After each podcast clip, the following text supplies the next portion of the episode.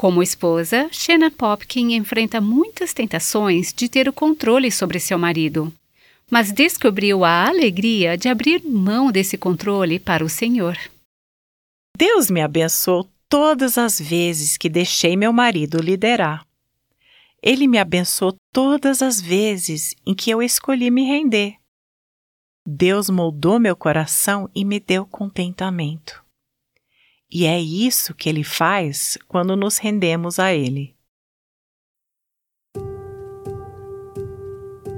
Esse é o Aviva Nossos Corações com Nancy DeMoss Wogemuth na voz de Renata Santos.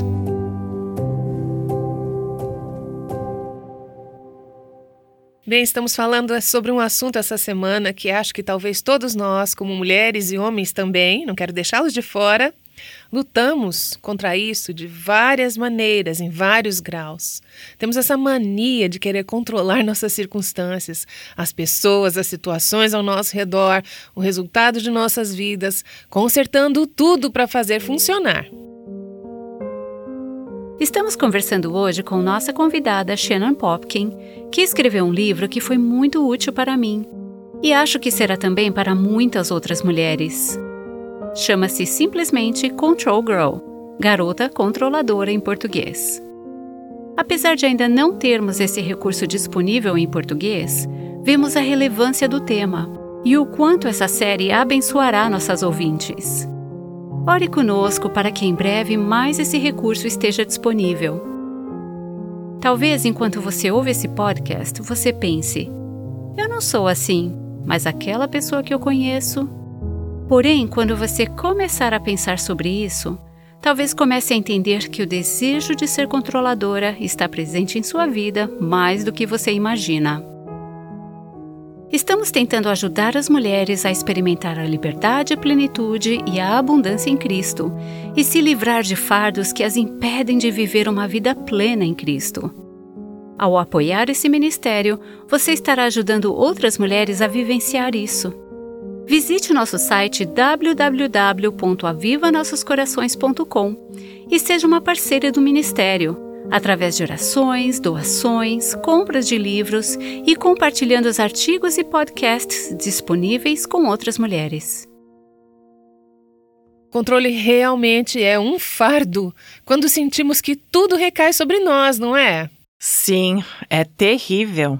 E você também fala sobre se render ao fardo do controle com base no que aprendeu com sete mulheres na Bíblia. Sim, isso mesmo. Há muito mais que poderíamos aprender sobre essas mulheres. Esses pontos são apenas vinhetas, não é mesmo? Com certeza. Você fala sobre sete dessas mulheres e vamos analisar uma delas hoje e outra no próximo episódio. Mas eu quero voltar a uma situação que você descreveu no seu livro, a qual achei muito marcante. Você estava em um estudo bíblico com um grupo de mulheres e você perguntou a elas sobre os fardos que elas estavam carregando em seus corações. Conte-nos um pouco sobre o que elas compartilharam e como isso afetou você. Perguntei-lhes se poderiam compartilhar um pedido de oração relacionado a uma luta de relacionamento que estavam tendo. Achei que talvez elas falariam sobre dificuldades na criação dos filhos ou no casamento. Mas em vez disso, todas as mulheres que estavam na mesa naquele dia compartilharam sobre uma mãe muito controladora ou uma sogra muito controladora. Enquanto elas conversavam, senti que Deus estava me dizendo algo, porque comecei a pensar sobre meus próprios problemas de controle e a enxergar a tensão que meu desejo de controle estava criando. Mas eu estava pensando nisso a curto prazo. Eu estava pensando em como isso estava afetando meus relacionamentos naquele momento. Não estava no meu radar pensar sobre as consequências do controle a longo prazo. Eu não estava pensando em como o desejo por controle afetaria quem eu me tornaria e afetaria os relacionamentos de longo prazo em minha família. Depois que as mulheres compartilharam naquele dia, me inclinei sobre a mesa e disse: Gente, Como podemos ter certeza que não nos tornaremos como elas? Acabamos de ouvir todas essas histórias sobre essas mulheres. Eu não acho que elas pretendiam ser um fardo. Eu não acredito que elas estejam tentando criar tensão e turbulência em seus relacionamentos. E, no entanto, esse desejo de controle é como um fardo sobre os ombros de suas filhas e noras. Como podemos ter certeza que não nos tornaremos como elas? Para que daqui a 20 anos não sejam nossas filhas fazendo esses pedidos de oração. Sim, exatamente. Como podemos garantir que isso não aconteça conosco? Não acho que alguém intencionalmente se torne assim mas estou convencida de que se eu der vazão total a esse desejo de controle que brota dentro de mim, é isso que serei. É meio inevitável. Acho que esse é um problema que lentamente se alastra em nosso ser, sem que a gente perceba. A menos que escolhamos conscientemente seguir um caminho diferente, ou seja, a menos que escolhamos nos render, com o tempo é isso que acontece. Nos tornamos cada vez mais controladoras.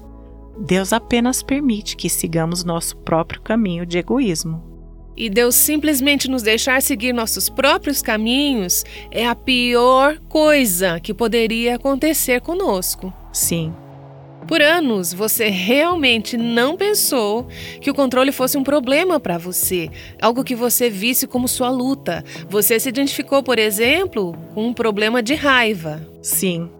E você não viu a conexão entre raiva e o controle. Quando isso começou a ficar claro para você? Acho que estava focando toda a minha atenção na raiva. Eu estava lendo livros sobre raiva e pedindo a amigos que orassem por mim.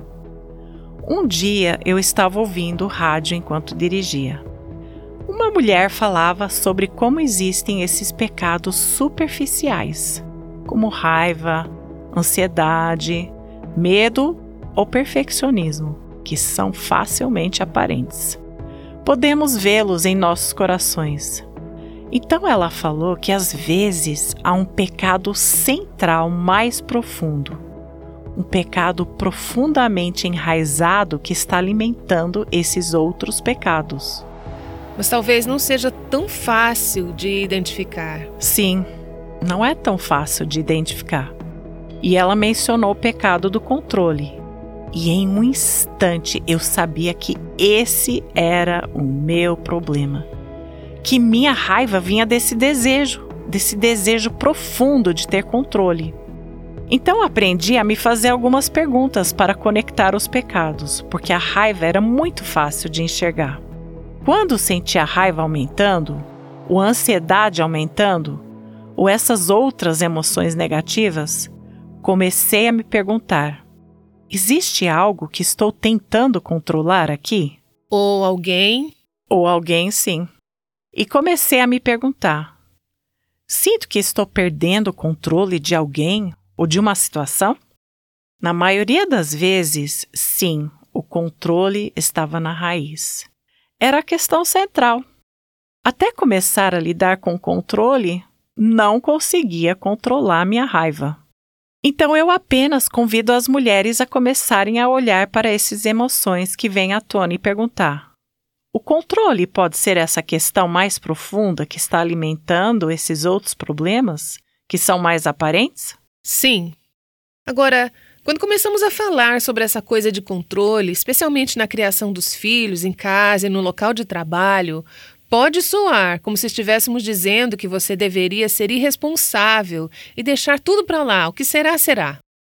E não é isso que você está dizendo, não é isso que a palavra de Deus está dizendo. Você fala sobre um princípio que aprendeu com outro escritor que escreveu um livro sobre criação de filhos que foi útil para você. E eu achei super interessante enquanto eu lia. Você menciona dois tipos diferentes de problemas. Sim. Fale um pouco mais sobre isso. Claro. Estava me referindo ao Dr.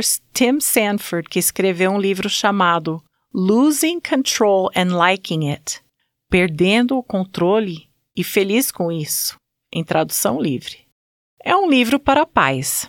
Ele divide toda a vida em duas categorias. De um lado estão as coisas que posso controlar, e do outro lado está todo o resto. E assim você consegue identificar o que pode e o que não pode controlar. E então, como você lida com essas duas situações diferentes? Dr. Sanford sugere uma reação visual. Imagine-se colocando as suas mãos em formato de concha e assumindo a responsabilidade por si mesma e pela categoria do que você consegue controlar.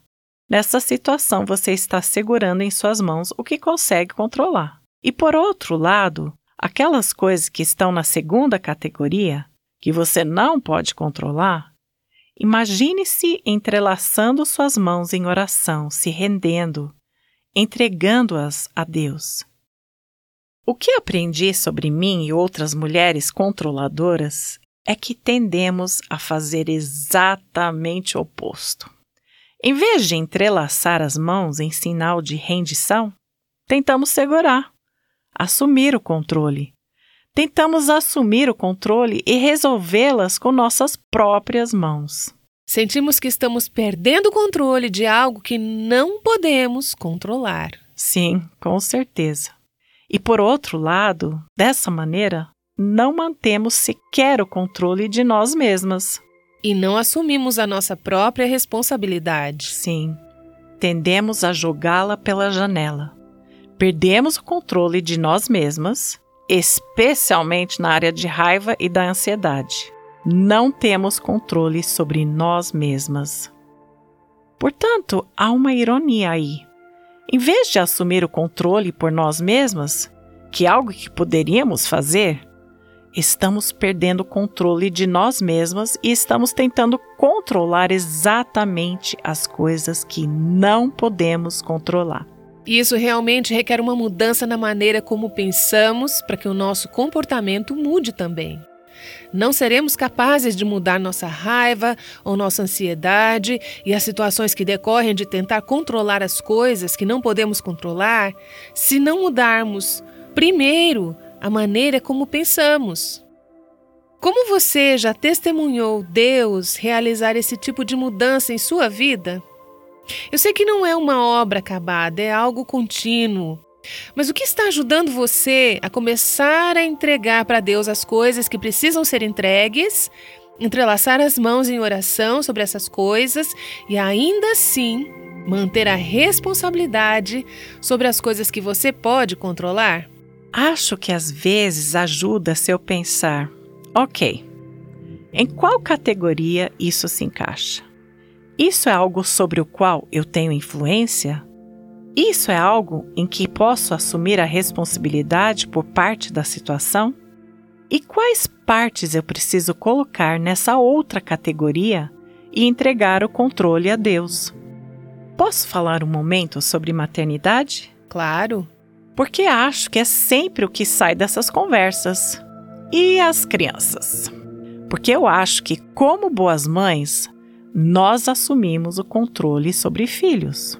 Então, o que eu gosto de dizer sobre a maternidade é: quando você recebe aquele novo bebê no hospital, você tem muita influência sobre ele. Certo.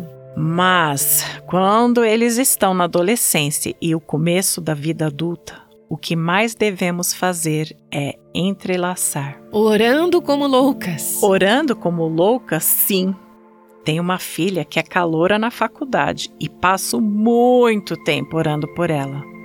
Mas durante todos esses anos, do nascimento aos 18 anos, durante esses anos há um processo de mudança, transferindo-se da posição de segurar em forma de concha para entrelaçar oração de rendição.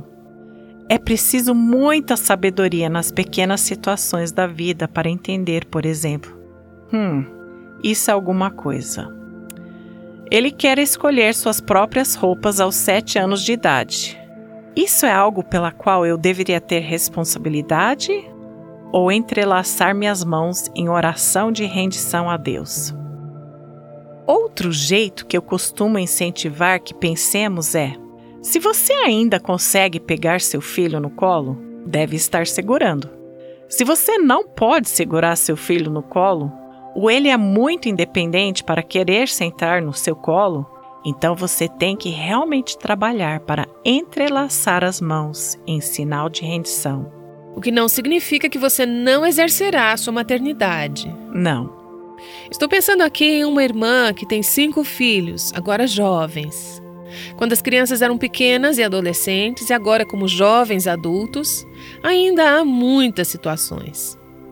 Estávamos no telefone ontem à noite, tarde da noite, e ela estava me dizendo: nessa situação, com este filho, ou naquela situação com outro filho, quanta influência eu exerço como mãe. Identificar isso exige muita sabedoria. E de onde vem a sabedoria? Oh, do Senhor. Vem do Senhor. E vem da meditação na palavra de Deus. Sim. Nos fale sobre como isso nos permite lidar com o render-se nos momentos apropriados e, ainda assim, manter a responsabilidade quando deveríamos. Acho que o render-se só é possível quando estamos nos lembrando da verdade sobre Deus. Porque se estivermos convencidos de que Ele não nos vê, que Ele não se importa conosco, que Ele não tem controle, vamos dar o controle a Ele? Não. Nós vamos lutar para termos o controle. Sim, vamos tentar manter o controle. Mas acho que meditando no que é verdadeiro, o fato de que Deus está no controle, que Ele nos vê, que Ele se preocupa profundamente com os detalhes de nossas vidas, ao meditar no que é verdadeiro, nós nos posicionamos, nos preparamos para enfrentar as coisas que teremos que enfrentar nas próximas 24 horas ou nos próximos 24 anos, seja o que for. As coisas que enfrentaremos e que não podemos controlar. Então eu acho que temos que prosseguir seja de manhã ou à medida que avançamos na vida, temos que nos preparar mentalmente, espiritualmente e emocionalmente, meditando na palavra. A meditação na palavra constrói uma ponte entre o que dizemos acreditar e como realmente vivemos. Certo? Porque quantas vezes dizemos que Deus está no controle e ainda assim vivemos como se nós estivéssemos no controle. Já falamos sobre isso. Portanto, a meditação na palavra ajuda a criar esses novos atalhos em nossa mente. Quando enfrentamos algo que não podemos controlar, nosso coração voa mais prontamente para a verdade e somos capazes de nos lembrar. Quer saber? Acabei de me lembrar esta manhã que Ele me ama. Ele me vê. Ele tem controle sobre os detalhes intricados que estou enfrentando nas atividades de hoje. E eu posso confiar nele. Se fôssemos conversar com seu marido e perguntássemos a ele: descreva, Shannon, quando você se casou e como esse problema de controle se expressava em sua casa, e agora, 20 anos depois, como você vê Shannon respondendo às circunstâncias? Eu sei que nem tudo era ruim naquela época e nem tudo é bom agora. Mas como você acha que ele descreveria a transformação que Deus está realizando em sua vida? O que está diferente? Bem, por um lado, estou convidando tanto meu marido como Deus mais para esse processo. Certo. Acho que estou um pouco mais flexível com minhas ideias de como tudo deve acontecer em nossa família, em nosso lar. Estou um pouco mais disposta a me ajustar de acordo com o que o meu marido pensa sobre como devemos passar o fim de semana, ou como devemos gastar nosso dinheiro, ou como devemos criar nossos filhos. O que não significa que você não interaja com ele nisso. Ah, não. Porque eu estou pensando que algumas pessoas podem estar imaginando: você renunciou ao controle e agora não tem nada a dizer e nenhuma opinião. Isso não soa como Shannon para mim. Isso seria muito difícil para mim. E não é mesmo realmente o que Deus está pedindo. Não, ele não pede isso. Não estou sugerindo que uma esposa não deve dar sugestões ou opiniões ao marido. Então, como você faz isso de forma diferente agora? Acho que, em primeiro lugar, oração. Comece com oração. E talvez não tanto no falar. Talvez sugira uma vez, espere um pouco e traga a conversa de volta para isso. Lembro-me de que, quando era uma jovem esposa, no início de nosso casamento, comecei a conversar com meu marido sobre nossa cozinha. Eu senti que nossa cozinha era muito pequena. Você e algumas outras mulheres. Provavelmente. Eu tinha uma solução para isso. Pensei que deveríamos fazer uma reforma na casa. Quando nos mudamos para esta casa, eu disse a ele que era a minha casa feliz para sempre. Agora eu estava dizendo a ele que aquela seria a minha casa feliz para sempre depois da obra que eu queria fazer. Então eu estava falando, falando, falando sobre a obra. Provavelmente no dia a dia. Eu estava desenhando o anexo e acrescentando detalhes diferentes e tudo mais. E meu marido não falava muito. Ele estava meio quieto sobre isso. Então ele finalmente disse: Ok, querida, talvez possamos começar a economizar para isso eu posso ver que é muito importante para você. Isso é um sonho para você. Então vamos começar a economizar para essa reforma. Aí ele disse: talvez daqui a cinco, seis, sete, oito anos a gente tenha dinheiro para essa obra na casa. Então pensei: ok, isso é bom. Pelo menos estamos começando. Mas a coisa do número total de anos, isso precisava. Ser encurtado. Sim, ser encurtado. Então eu estava procurando maneiras de impulsionar esse plano. Começamos a economizar dinheiro anualmente. E cerca de três anos depois de economizar, recebemos um valor de presente inesperado pelo correio dos pais do meu marido. Então, dentro de mais alguns dias, recebemos uma declaração de imposto inesperada. Então meu marido ganhou um bônus. Tudo na mesma semana. E surpreendentemente, todos esses valores se direcionariam para a obra, certo? Como eu queria! Eu estava pensando, isso é providencial. Porque quando juntamos aqueles três cheques, eles completavam exatamente o valor que ainda faltava em nosso pequeno fundo. Então meu marido disse: Ei, querida, vamos sair para jantar e conversar sobre como vamos gastar este dinheiro e fazer uma espécie de comemoração. Então estava eu pensando em minha cabecinha. Ah, aparentemente ele não sabe que posso somar. Eu já tinha isso tudo planejado. Então saímos para jantar e ele estava sentado do outro lado da mesa, com um grande sorriso de orelha a orelha. E eu estava ali pensando: ele está prestes a me dizer: podemos fazer a obra. Eu quase liguei para o construtor antes de sairmos para jantar, mas decidi esperar um pouco. Então ele deslizou esta planilha sobre a mesa e eu disse: Oh, que é isso? Então eu peguei o papel e estava lendo tantas coisas diferentes. Missões e organizações ministeriais e sem fins lucrativos. E havia todos esses números ao lado dos nomes. E eu estava pensando, esses números são bem grandes. E comecei a escanear a página. Meu coração estava afundando. Procurei na página e lá estava bem baixo o valor destinado à minha obra, o menor número que tinha, o mesmo número do ano passado, sem nenhum acréscimo. Então ele estava planejando como doar esse dinheiro que ele ganhou? Ele estava. E quando olhei de volta em seus olhos, pude constatar duas coisas. Primeiro, ele nem havia considerado usar esse dinheiro para a obra. E segundo, ele não tinha ideia de que eu estava contando com isso. Então, esse foi um momento de decisão. Eu seria a esposa que entrelaça as mãos? Dar a minha opinião de forma equilibrada? Ou eu seria a mulher controladora? Infelizmente, eu escolhi a última opção. Inclinei-me para a frente e lembro-me de dizer a ele, com um tom áspro: Você sabe que não é errado gastarmos nosso próprio dinheiro? Sempre queremos que Deus lidere nossos maridos e os use, e normalmente eu diria isso. Eu quero que meu marido ouça a Deus. E eu amo o fato de que ele tem o dom espiritual de dar e deleita-se em dar.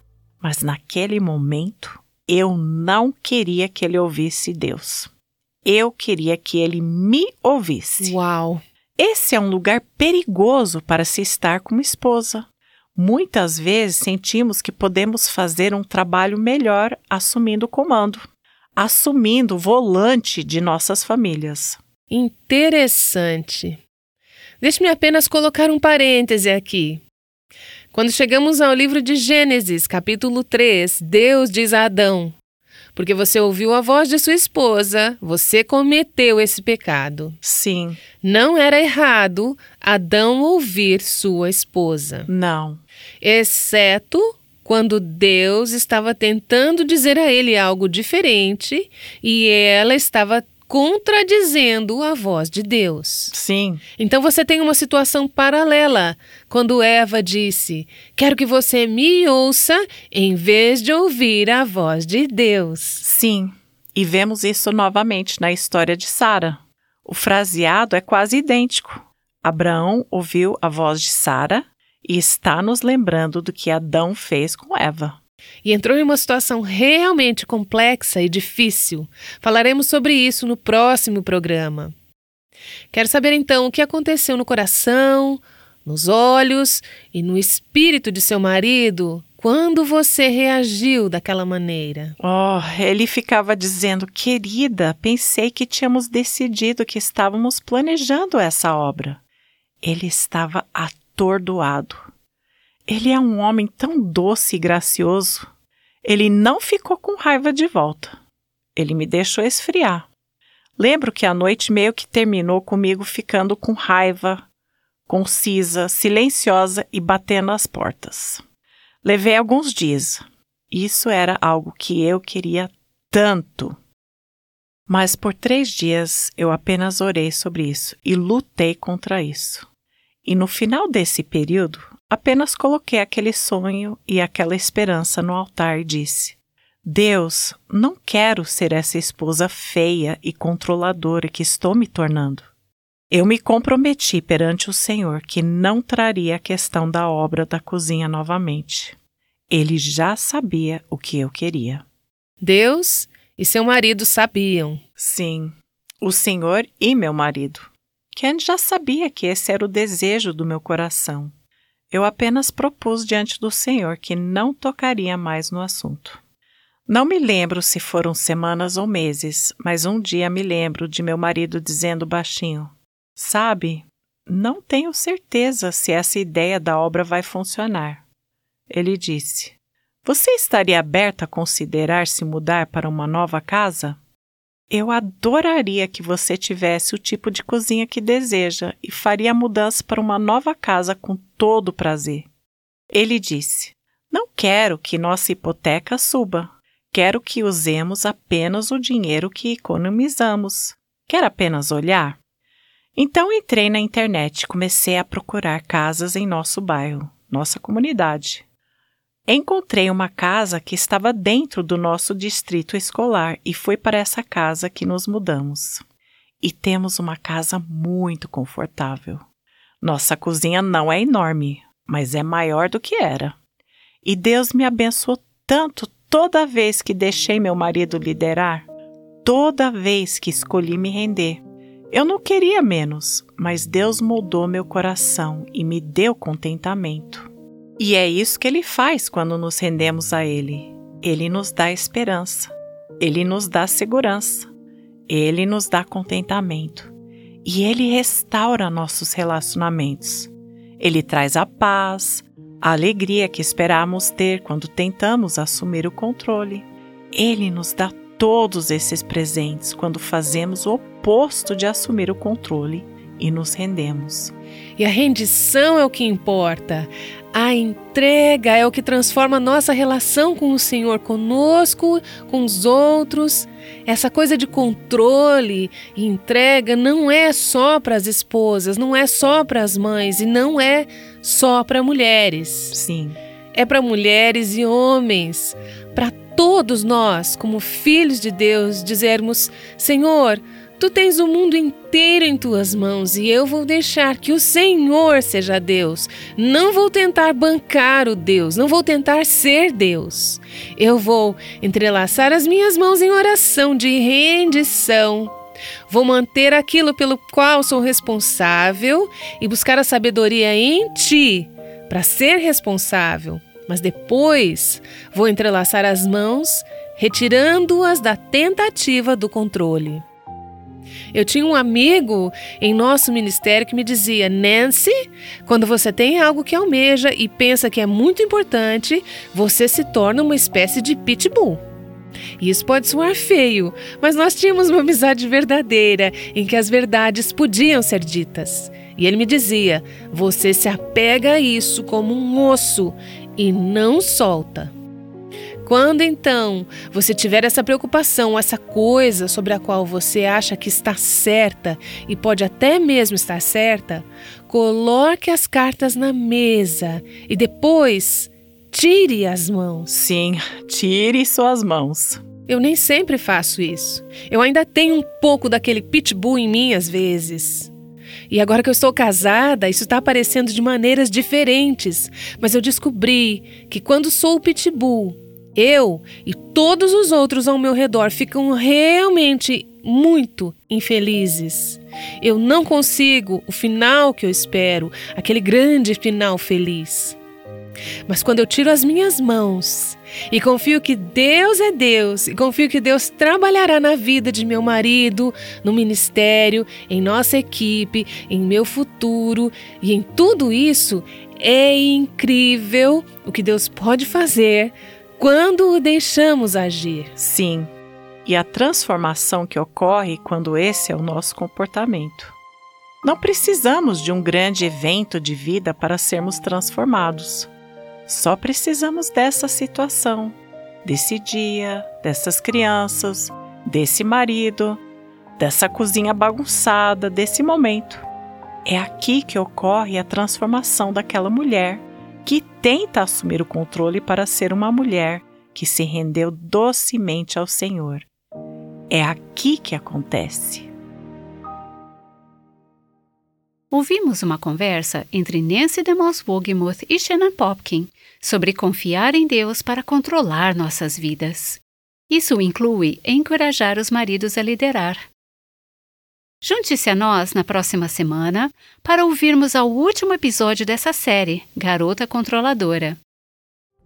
Nosso alvo é ajudar as mulheres a experimentar liberdade, plenitude e frutificação em Cristo e se livrar de fardos que as impedem de viver uma vida plena em Cristo. Ao apoiar esse ministério, você estará ajudando outras mulheres a vivenciar isso. Visite o nosso site www.avivanossoscorações.com e seja uma parceira no ministério através de orações, doações, compras de livros e compartilhando os artigos e podcasts disponíveis com outras mulheres. Aviva Nossos Corações com Nancy DeMoss Wogemuth faz parte do Ministério Life Action.